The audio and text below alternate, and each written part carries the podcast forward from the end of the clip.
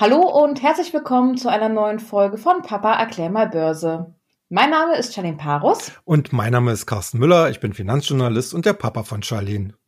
Genau, und aus diesem Grund treffen wir uns hier jede Woche im Podcast, um über die aktuelle Finanz- und Wirtschaftssituation zu sprechen.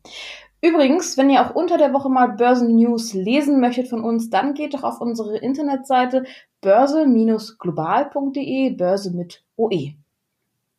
In der letzten Woche ist an den Märkten noch mal so einiges passiert. Der Ölpreis ist weiterhin auf Achterbahnfahrt zwischen Hochs und Tiefs und die Berichtssaison ähm, ja, schafft so langsam ein bisschen Klarheit im Corona-Chaos.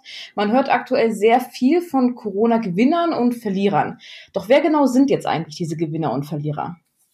Ja, also momentan kann man sicherlich diese beiden Gruppen relativ äh, streng voneinander trennen. Also wir haben auf der Gewinnerseite eigentlich alles, was mit Technologie zu tun hat. Wir haben ja auch hier bei vielen entsprechenden Aktien entsprechend starke Kurssteigerungen in den letzten Tagen und Wochen gesehen. Diese haben insgesamt äh, auch die amerikanischen Indizes, in, insbesondere den S&P 500 und den Nasdaq, nach oben getrieben. Äh, Hintergrund ist natürlich, dass solche Werte eigentlich deutlich krisenunabhängiger sind äh, und vor allen Dingen davon profitieren, dass sich auf jeden Fall bei den vielen Menschen, die jetzt von Kontakt- und Ausgangssperren betroffen sind, ein Umdenken zeigt, wie man gerade mit digitalen Produkten umgeht. Wir haben das ja hier an dieser Stelle auch schon des Öfteren besprochen. Stichwort Streaming, also dass die Anbieter wie Disney und äh, Netflix über Millionen äh, neue Abonnenten sich freuen mhm. können. Wir haben in der Arbeitswelt einen ganz großen Trend halt hin zum Homeoffice. Das heißt aber nicht nur, dass die Leute nach Hause geschickt werden, sondern sie müssen ja dort auch entsprechend ausgestattet werden. Also das mhm. heißt, die Firmen beziehungsweise die Privaten oder Selbstständigen müssen halt äh, Laptops und Computer und Drucker zusätzlich anschaffen. Aber auch die Schulen, ne? Gerade das Thema, äh, genau. ne? alle Schüler sind zu Hause, Unterricht genau. findet nur noch digital statt. Es muss ja auch eine Plattform dafür geben. Genau, und äh, da hast du ja auch zum Beispiel Softwareanbieter oder Dienstleister, die eben solche Plattformen äh, zur Verfügung stellen. Ein ganz großer hat ja gestern seine Zahlen gemeldet, nämlich Alphabet, Schrägstrich Google, die eigentlich solch eine äh, Educational Plattform auch anbieten. Und Google steht eigentlich, muss ich sagen, stellvertretend eigentlich für viele andere Technologiewerte. Die Zahlen, die sie präsentiert haben, die waren jetzt nicht so, äh, dass man jetzt euphorisch hätte sein äh, müssen. Aber sie haben halt einen wesentlich besseren Ausblick auf die kommenden Monate äh, gegeben, als es bei vielen anderen Unternehmen der Fall ist. Bei den anderen Unternehmen, und da kommen wir jetzt mal zu den bisherigen Verlierern äh, der Krise, äh, handelt sich eigentlich hauptsächlich um Firmen, die im ganz klassischen Konsum tätig sind, also ähm, Autoverkäufer, ähm, also Autohersteller letzten Endes, hm. Konsumgüterhersteller, ähm, im weitesten Sinne auch zum Beispiel Supermarktketten. Wir hatten ja eine Walmart, äh, man hat äh, gesehen, es gibt ein deutliches Plus im E-Commerce, also alles, was man von zu Hause aus kaufen kann. Und das sind halt meistens eher so die kleineren Dinge und nicht äh, die, die größeren Waren, die eigentlich dann auch die größeren Preise äh, kosten. Und wir haben natürlich auch viele Industrieunternehmen, die jetzt in den letzten äh, Wochen durch den Lockdown eben ihre Produktion entweder stark einschränken oder mhm. gänzlich äh, äh, abstellen mussten. Äh, allerdings muss ich sagen, das sind natürlich jetzt aktuell die Verlierer. Die werden und zeigen sie ja auch für das erste Quartal äh, schlechte Nachricht, äh, schlechte Zahlen präsentieren, äh, weil ja fing ja alles so Anfang Mitte März an. Also diese Corona-Krise hinterlässt da auch schon ihre Spuren im ersten Quartal, aber so richtig haarig wird es wahrscheinlich erst im zweiten Quartal. Wir haben ja jetzt schon den April, der zu Ende ist, mitten in der Krise und äh, du hast es vorhin auch äh, schon angesprochen, wir werden ja auch noch nicht äh, so schnell wieder da rauskommen. Also das heißt, das zweite Quartal wird wahrscheinlich hier entsprechend noch, noch deutlich schlechter abschneiden. Allerdings. Ich würde mal ganz kurz, um mal ganz ja. kurz reinzugrätschen, bei den Autoherstellern mal ganz kurz bleiben. Da gibt es ja auch diverse Werte wie VW. Daimler, ja. BMW, was auch immer. Ja. Ähm, die haben jetzt natürlich auch einen ähm, großen Kursverlust. Jetzt ähm, redet aber die Bundesregierung über eine neue Abwrackprämie. Würde denn eine solche Prämie eventuell dann auch positiv auf die Kurse wieder darauf einzahlen, sodass man vielleicht jetzt schon mal einsteigen sollte? Na, also da muss ich dich jetzt leider korrigieren. Also es geht momentan noch nicht um eine Abwrackprämie, sondern um eine Kaufprämie. Das ist was ganz anderes, weil, weil die Leute sollen ja quasi ähm, animiert werden, neue Fahrzeuge zu kaufen. Mhm, oder, okay. über, oder überhaupt wieder anfangen, Autos zu kaufen. Bei einer Abwrackprämie geht es ja um eine Marktbereinigung und wir wissen ja nach der Finanzkrise, äh, diese, gerade diese Pläne der Abwrackprämie in Deutschland hat am Ende eigentlich, glaube ich, mehr Schlechtes bewirkt, als sie eigentlich sollte äh, vor allen Dingen bei Autohändlern und der entsprechend da drumherum äh, stattfindenden Industrie. Äh, ja, es ist richtig, es äh, wird äh, sowohl vom Branchenverband VDA als auch von Gewerkschaften, einigen Bundesländern und inzwischen, glaube ich, auch von unserem Wirtschaftsbundesminister Altmaier äh, darüber nachgedacht, eben solch eine Kaufprämie äh, zu initiieren, die natürlich, denke ich mal, äh, mit einer etwas äh, zeitlichen Verzögerung durchaus helfen könnte, dass das Anlaufen des Geschäftes etwas schneller geht. Äh, man darf davon natürlich jetzt nicht zu viel erwarten, weil natürlich mhm. sind die Menschen immer noch erheblich verunsichert. Sitzt, die meisten sitzen immer noch zu Hause, weil es wird ja sozusagen von Woche zu Woche äh, darauf, darauf vertröstet, dass es Lockerungen geben soll, dann wird wieder gewarnt, dann wird wieder gedroht, äh, dass es wieder Verschärfungen gibt. Das ist natürlich kein Konsumklima und erst recht nicht für solche hochwertigen äh, Waren wie Autos. Ja. Aber äh, VW hat ja angekündigt, ich glaube Daimler inzwischen auch und andere Hersteller, dass sie so nach und nach jetzt anfangen, ihre Produktion wieder hochzufahren. Das heißt, sie werden wahrscheinlich erstmal anfangen, in die Lager äh, hinein zu produzieren. Aber wenn dann in einigen Wochen, und ich denke mal, der politische Prozess wird wahrscheinlich auch in diesem Zeitraum ablaufen, äh, wenn halt in einigen Wochen dann vielleicht doch eine Kaufprämie kommt, glaube ich schon, dass das so einen positiven Stupser geben kann. Hm. Ähm, entscheidend, wenn man Anleger ist, also Investor ist, entscheidend ist letzten Endes, ob äh, beschlossen wird, dass es solch eine Prämie geben wird. Ich glaube, dann werden die Aktien früher davon profitieren. Äh, so wie sie ja jetzt auch schon angefangen haben zu profitieren. Äh, wir hatten ja heute zum Beispiel Daimler, die nochmal ihre Zahlen zum ersten Quartal konkretisiert haben. Wir haben auch Volkswagen gehabt, die Zahlen präsentiert haben. Äh, die sind alle durch die Bank schlecht ausgefallen. Ja?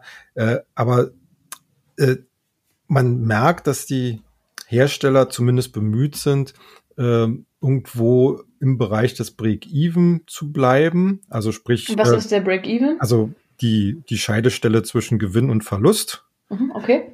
Ähm, natürlich kann man jetzt nicht ausschließen, dass es, äh, dass, dass es im zweiten Quartal zum Beispiel einen Verlust gibt. Aber äh, wir wissen alle jetzt schon, zum Ende des Jahres, wenn wir den Geschäftsbericht 2020 auf den Tisch bekommen, werden die Autohersteller riesige Umsatzrückgänge haben, sie werden riesige Gewinnrückgänge haben, aber sie werden höchstwahrscheinlich im dritten und im vierten Quartal schon mal erste Anzeichen einer neuen Belebung gezeigt haben, so zumindest meine Prognose. Und das wird dann auch die Börse längst aufgenommen haben. Also hier äh, nochmal zur Erinnerung, die Börse handelt nicht die Vergangenheit, sondern sie versucht zu antizipieren, was in der Zukunft passiert die, die Börse interessiert nicht die Zahlen vom letzten Quartal. Die werden an einem Tag, werden sie zur Kenntnis genommen, wenn sie jetzt nicht besonders überraschend äh, ausgefallen sind, also die Anleger auf dem falschen Fuß erwischt worden sind, dann ist die Sache auch relativ schnell dann wieder vergessen und man orientiert mhm. sich wieder in die Zukunft. Und das wird auch bei den Autoherstellern so sein. Und das wird, hoffe ich doch zumindest bei vielen anderen Industriefirmen sein. Natürlich kommt es immer darauf an, äh, was jetzt am Ende wirklich produziert wird. Äh, wir hatten jetzt äh, letztens uns angeguckt 3M, das ist äh, ein sehr breit diversifizierter Industriekonzern. in Amerika ein ganz klassischer Zykliker. Und Zykliker heißt ja nichts anderes, als dass das Unternehmen beziehungsweise Aktien sind, die mit dem Konjunkturzyklus gehen. Wir, wir rauschen gerade runter und das hat man ja auch in den entsprechenden Aktien gesehen. Aber wir werden hier auch in der Konjunktur, äh, werden wir eine Bodenbildung bekommen und wir werden wieder äh, ein positives Wachstum bekommen. Es gibt ja letzten Endes gibt's fast keinen, der nicht schätzt, dass 2021 im Jahresvergleich wieder ein sehr starkes positives Wachstum der jeweiligen Wirtschaften sein wird. Und das werden solche zyklischen Aktien halt auch widerspiegeln können. Mhm. Also äh, unterm Strich, wir haben aktuell sicherlich Gewinner und Verlierer, aber selbst die, die jetzt momentan noch auf der Verliererseite stehen, haben kriegen eine zweite Chance. Hm, okay, ja, gut.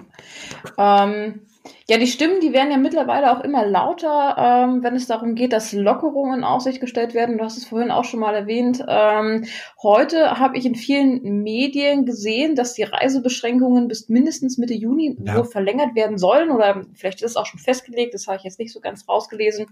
Ja, wie dem auch sei. Ähm, viele Airlines können diesem Jahr jetzt nicht dauerhaft standhalten und fordern ja. auch immer mehr nach Rettung vom Staat. Ja. So auch äh, die deutsche Lufthansa. Hier soll es wohl um neun Milliarden Euro mhm. gehen.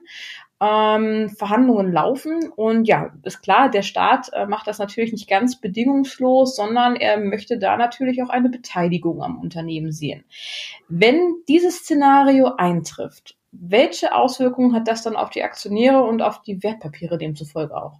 Ja, also äh, in der letzten Woche hat die Lufthansa äh, bekanntlich gewarnt, dass ihr quasi die Liquidität schnell aus den durch die Finger rinnt und man halt mit allen Regierungen äh, in, den, in den Ländern, wo man aktiv ist und Töchter hat, äh, verhandelt über Staatshilfen.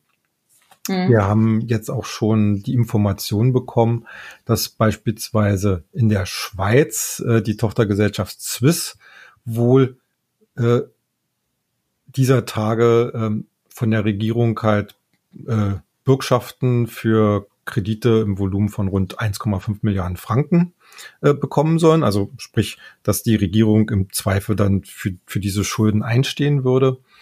Äh, ja, bei der Lufthansa äh, ist das natürlich noch ein bisschen komplexer, weil es natürlich auch eine viel größere äh, Airline ist.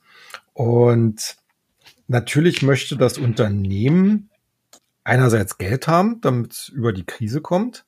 Auf der anderen Seite möchte es natürlich den Staatseinfluss so gering wie möglich halten. Deswegen gibt es verschiedene Modelle und Optionen, die derzeit diskutiert werden.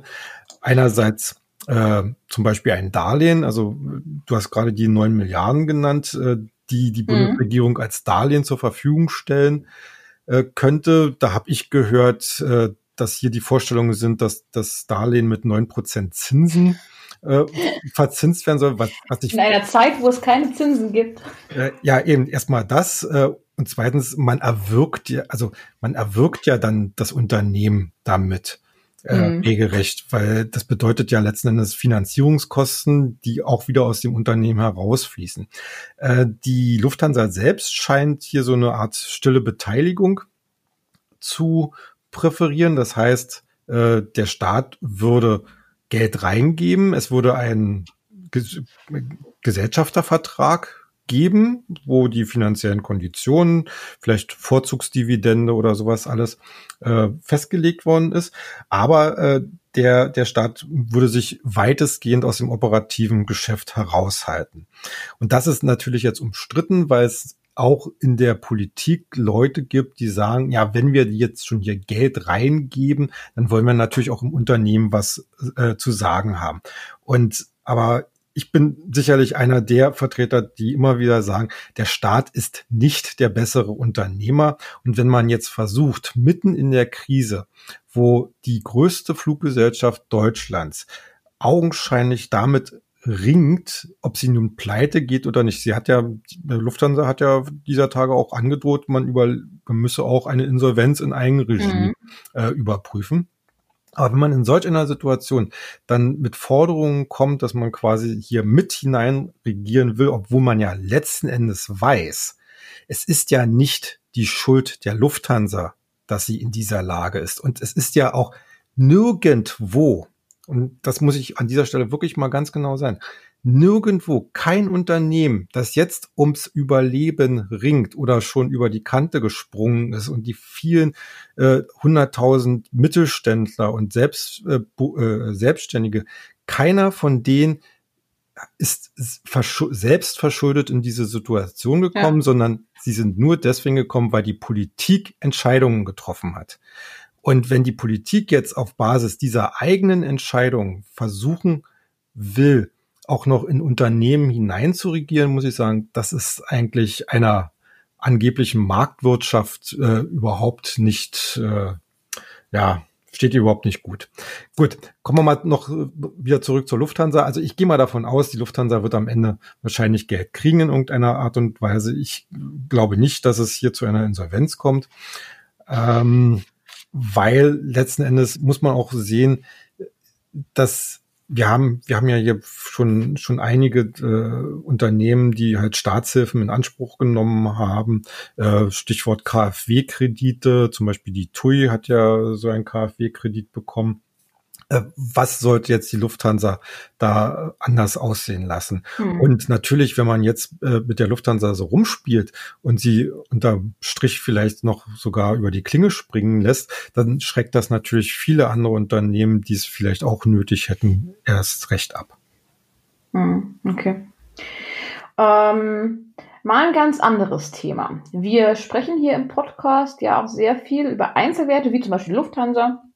Ähm, und wenn man solche Aktien selber kaufen möchte, das heißt also nicht über den ETF ähm, oder so investiert, ähm, braucht man ja einen Broker beziehungsweise mhm. ein Depot. Ja. Ähm, worauf muss ich denn beim Abschluss eines solchen Brokers Depots achten? Ja, also ganz klar, wenn man Aktien kaufen will, geht das halt, wie gesagt, nur über eine Bank oder einen Broker.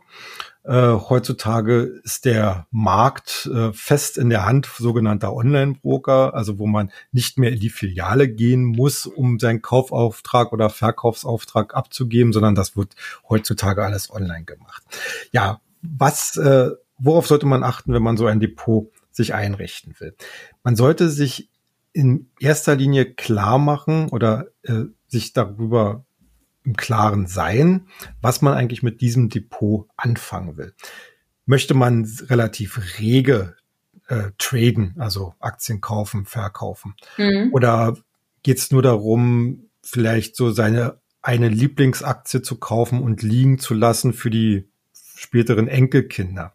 Möchte man einen ETF-Sparplan abschließen, wo man zum Beispiel jeden jeden Monat eine bestimmte Summe in einen bestimmten ETF investiert automatisch. Diese Fragen, die muss man für sich schon vorab klären, weil danach kommt es nämlich letzten Endes darauf an, welchen Broker und welches Depotmodell man sich aussucht. Äh, hier sollte man auf jeden Fall äh, zwei Dinge beachten. Einerseits die äh, Depotkosten. Mhm. Das heißt also, kostet mich das Depot jeden Monat etwas, äh, weil dieses Geld geht natürlich von meiner Investitionssumme quasi ab. Ne? Also das heißt, ich muss dann mit meinem Investment ja das, äh, diese Kosten zusätzlich reinholen. Die zweite Frage, die ich klären muss, was kostet mich denn eigentlich, wenn ich Aktien kaufe oder verkaufe?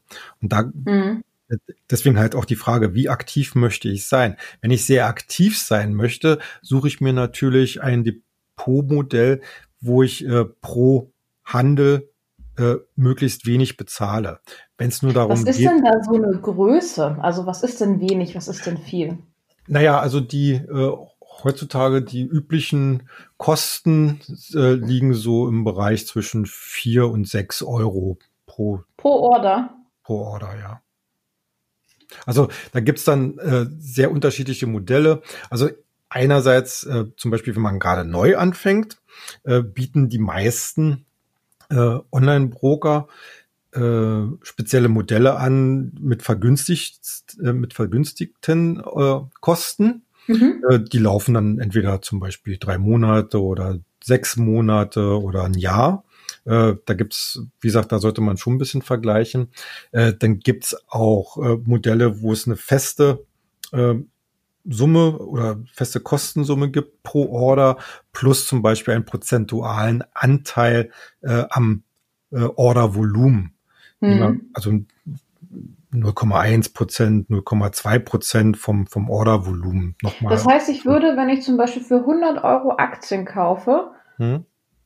Vielleicht 6 Euro Ordergebühr bezahlen, plus nochmal 0,1 Prozent davon. Genau. Genau. Allerdings sind solche, solche variablen Modelle meistens nicht ab 100 Euro, sondern eher so ab 10.000 Euro oder ja, 20.000 okay. Euro. Also äh, wer, wer sich jetzt erstmal so ein bisschen ausprobieren möchte, also der muss, äh, der kann da meistens mit festen äh, Kosten schon rechnen.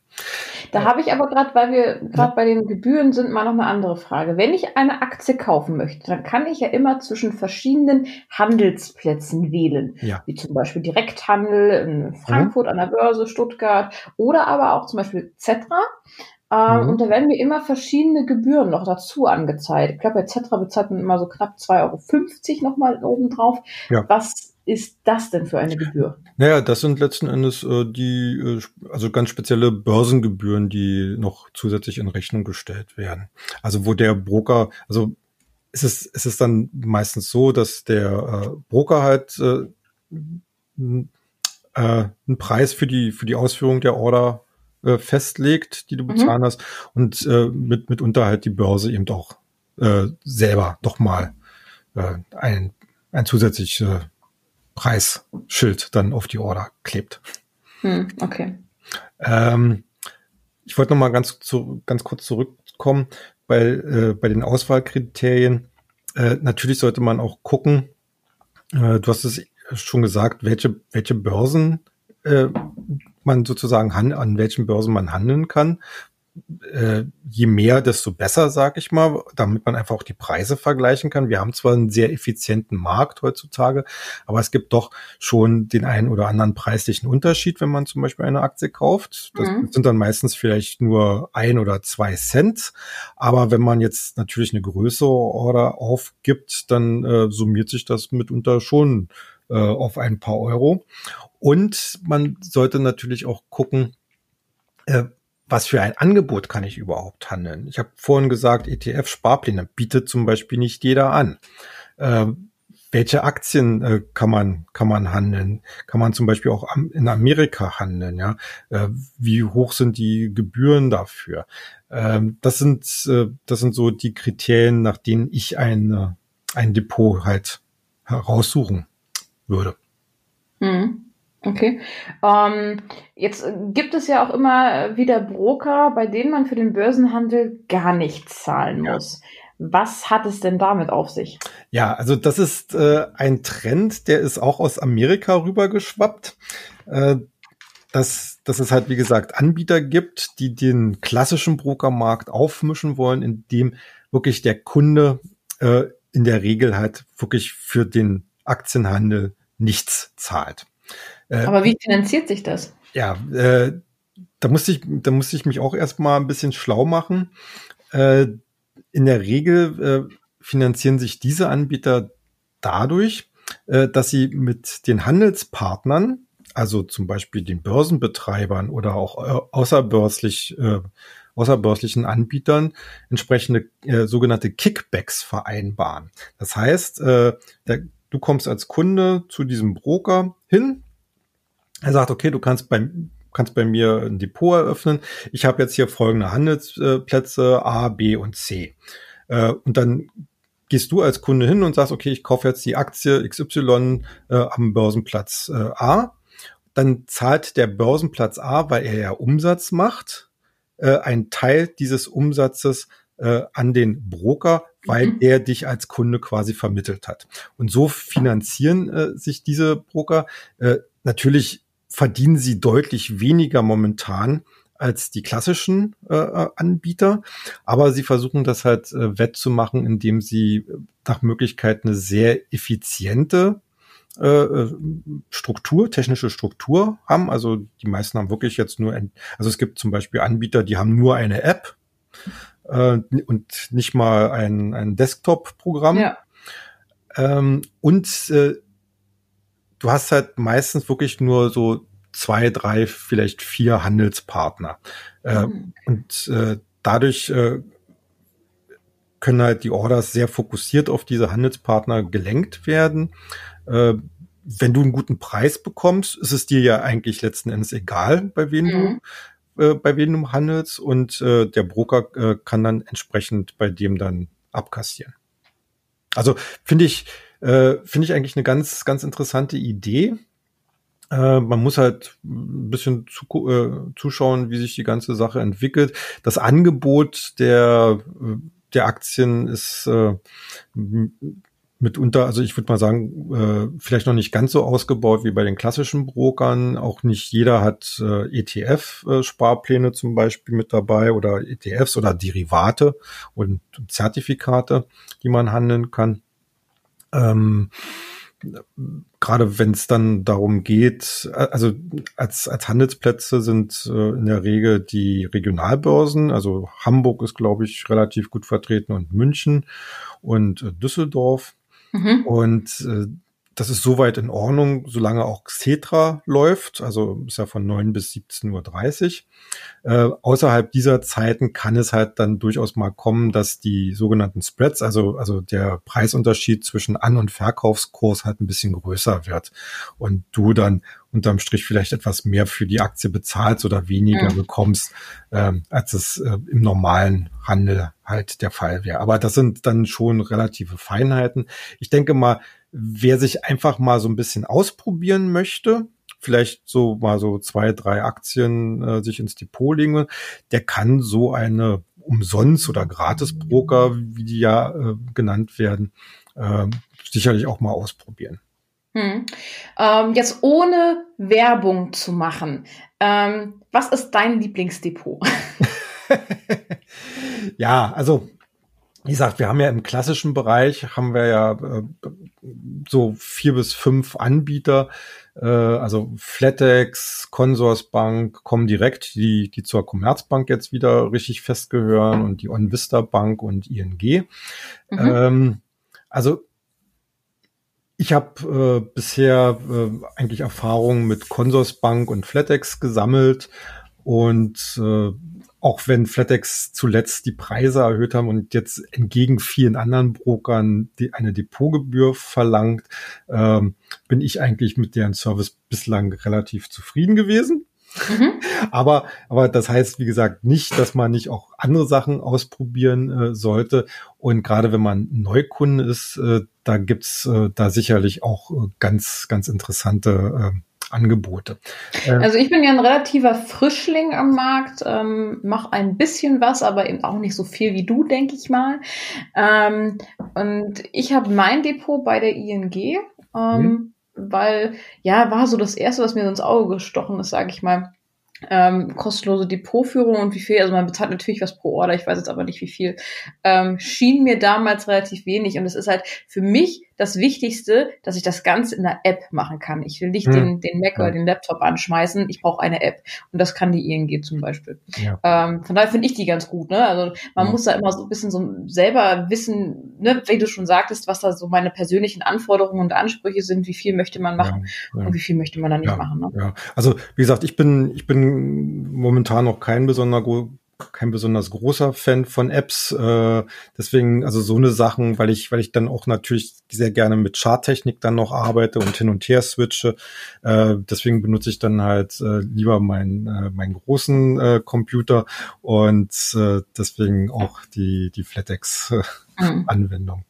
Ja, okay. und äh, einfach nur der Vollständigkeit halber, äh, damit ihr mal die Namen gehört habt, also diese diese Umsonstbroker, da gibt's äh, in Deutschland gibt's glaube ich drei Trade Republic, Just Trade und Gratisbroker, äh, die man sich angucken kann und dann habt ihr da schon äh, jetzt fünf, sechs, sieben, acht äh, Adressen, wo ihr euch mal umhören könnt, was euch genau.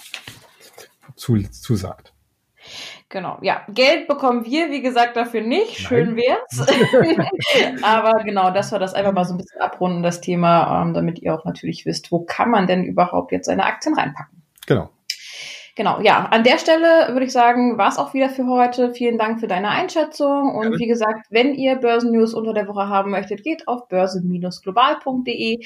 Lasst ein Abo da hier bei Spotify, dieser oder wo auch immer ihr uns hört. Und wir freuen uns, wenn ihr das nächste Mal auch wieder einschaltet. Bis ja. dahin. Macht's gut. Tschüss.